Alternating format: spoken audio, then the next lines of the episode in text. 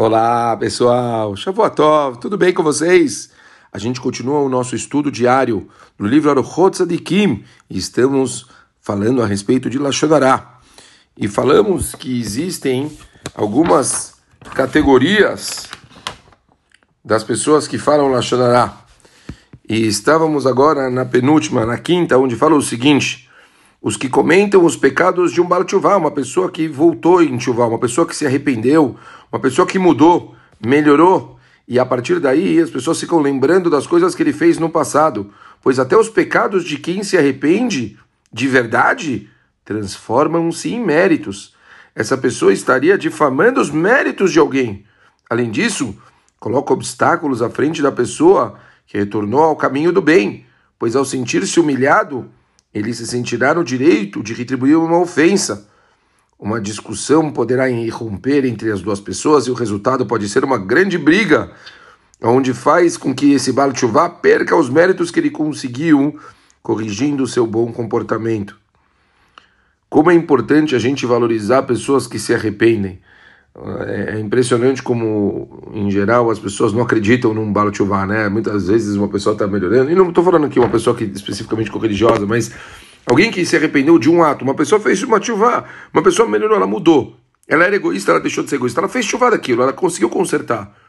As pessoas têm dificuldade de aceitar, ah, mas ele sempre foi egoísta. É, lembra quando ele fazia. Por que precisar lembrar de coisas de uma pessoa que ela conseguiu consertar? Uma coisa que essa pessoa ela conseguiu mudar. Até não só você está fragilizando aquela pessoa, como até os outros, pessoal. As outras pessoas elas olham e falam assim, pô, então não tem como consertar, não tem como. Não importa quanto a gente faça, as pessoas vão continuar julgando a gente. Quem somos nós para julgar os outros? Quem somos nós para considerar os atos dos outros falhos? Quem somos nós para poder ficar olhando para coisas do passado? Se a gente quer olhar para o passado, que olhe para o nosso próprio e tente mudar isso para nós nos arrependermos. Por fim, os que, o sexto ponto, a categoria os que difamam os gabaim, homens responsáveis pela coleta da caridade, da, da distribuição de dinheiro, alegando que não o fazem de maneira correta e que não temem Hashem.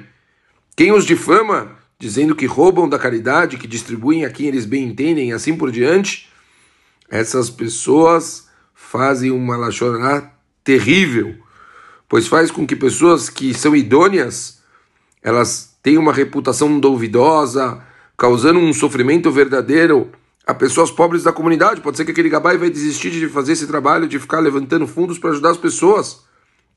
O mal causado à reputação desses representantes da comunidade deveria ser substituído pelo devido respeito por sua posição e reputação imaculadas.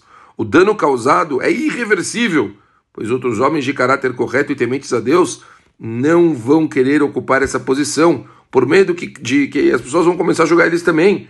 E olha o efeito cascata que acaba gerando. Mas é, a gente fala qualquer coisa de uma outra pessoa, não só que a gente está difamando aquela pessoa em si, como mesmo a posição se torna algo duvidoso e faz com que outras pessoas elas terão medo de ocupar aquele tipo de posição, não querem ficar expostos. E a partir daí, então, imaginem, no caso aqui que a gente está dizendo sobre um gabai, alguém que levanta fundos para ajudar a caridade, o que, que vai acontecer? Vão começar agora a não ter então mais dinheiro para esses projetos? Por, e quem vai sair perdendo? As pessoas que precisam do projeto. Então, olhem a responsabilidade do que a gente fala, onde pode chegar.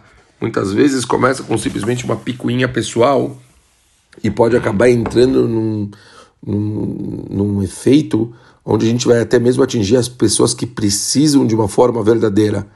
Temos que tomar cuidado com o que sai da nossa boca. A gente tem que tomar cuidado com o que a gente fala para que a gente não prejudique todas as pessoas que tem no nosso meio, tá bom? A gente continua amanhã. Um beijo grande para todo mundo e ótima semana. Valeu!